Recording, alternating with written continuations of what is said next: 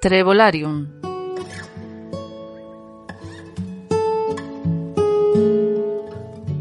Capítulo 2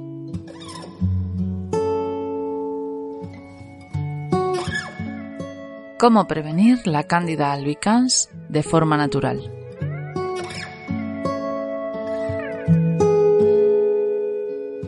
Soy Ana Isabel López y esto es Trevolarium, el podcast de trevolarium.com, una plataforma de contenidos digitales que a partir de hoy es tu casa.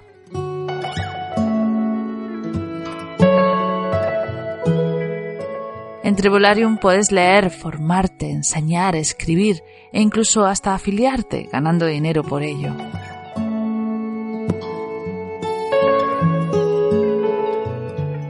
Mi intención es que todo aquel que entra en Trevolarium sea un poco más feliz, sea lo que sea aquello que busca.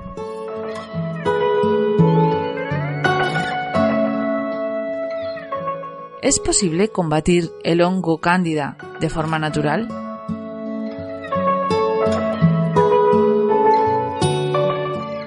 Hemos recogido toda la información de la que estamos provistos intentando entender el hongo cándida.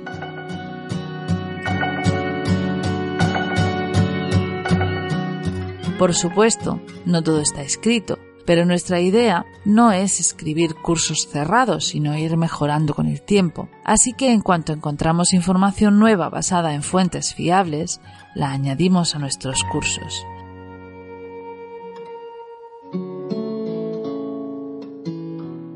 Existen unas 600 especies de hongos, siendo el más conocido la Candida albicans, porque esta es la responsable de muchas afecciones micóticas, como por ejemplo en la zona genital,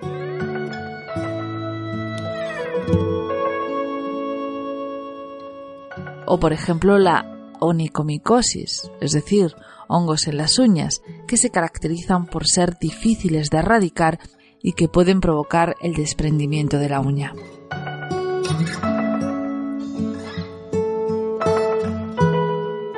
La presencia de cándidas en zonas externas no es solo una afección o una molestia, sino que es un síntoma y muy probablemente implique que la zona intestinal esté ampliamente cubierta de cándidas. Así que conviene combatirlas para mantenerlas a raya.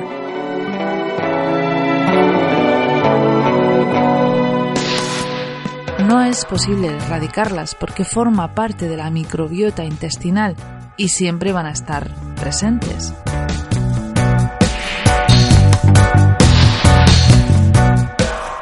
De lo que se trata es de mantener su presencia hasta niveles no invasivos y para ello en el curso planteamos tres opciones que permiten este control.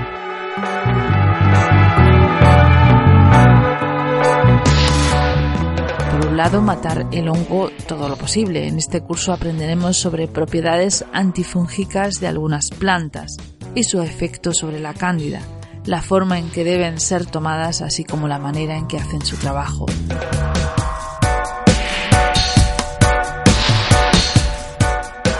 Por otro lado, es interesante repoblar la microbiota con probióticos y en el curso aprenderemos las fuentes más comunes de probióticos y prebióticos.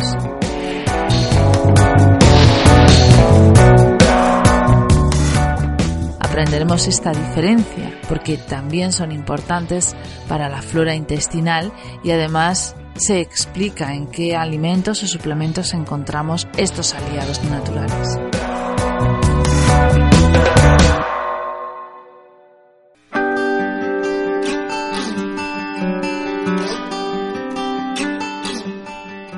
Último, el tercer flanco que planteamos para combatir el hongo cándida es el de impedir que éste se nutra y prolifere, y por ello os explicamos a través de qué alimentos es posible combatir la proliferación de hongos, simplemente retirando de nuestra dieta dichos alimentos.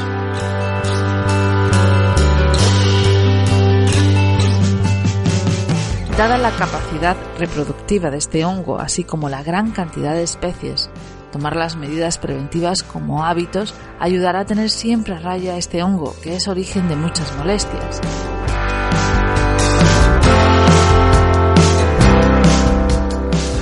Entre las más conocidas están las que hemos mencionado anteriormente.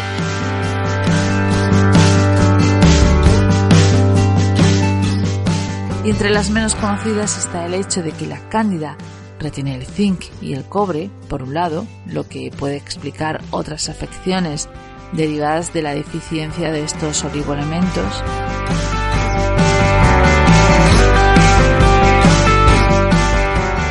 Y también el hecho de que la cándida hace sinergia con el Streptococcus mutans, la bacteria responsable de la caries.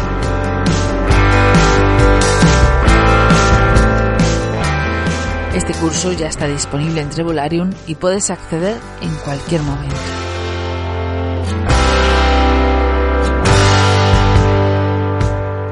¿Quieres publicar en Trevolarium?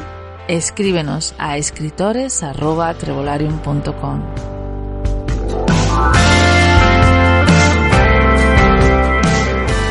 ¿Te apetece ganar dinero con tu blog afiliándote a Trevolarium? Te espero en blogueros.trevolarium.com.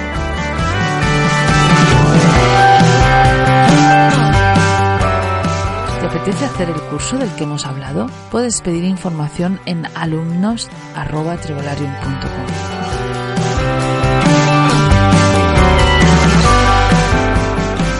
Trevolarium es un universo de aprendizaje, de vuelo, de conquista, de nuevos horizontes, de búsquedas, de inquietudes. ¿Te sumas?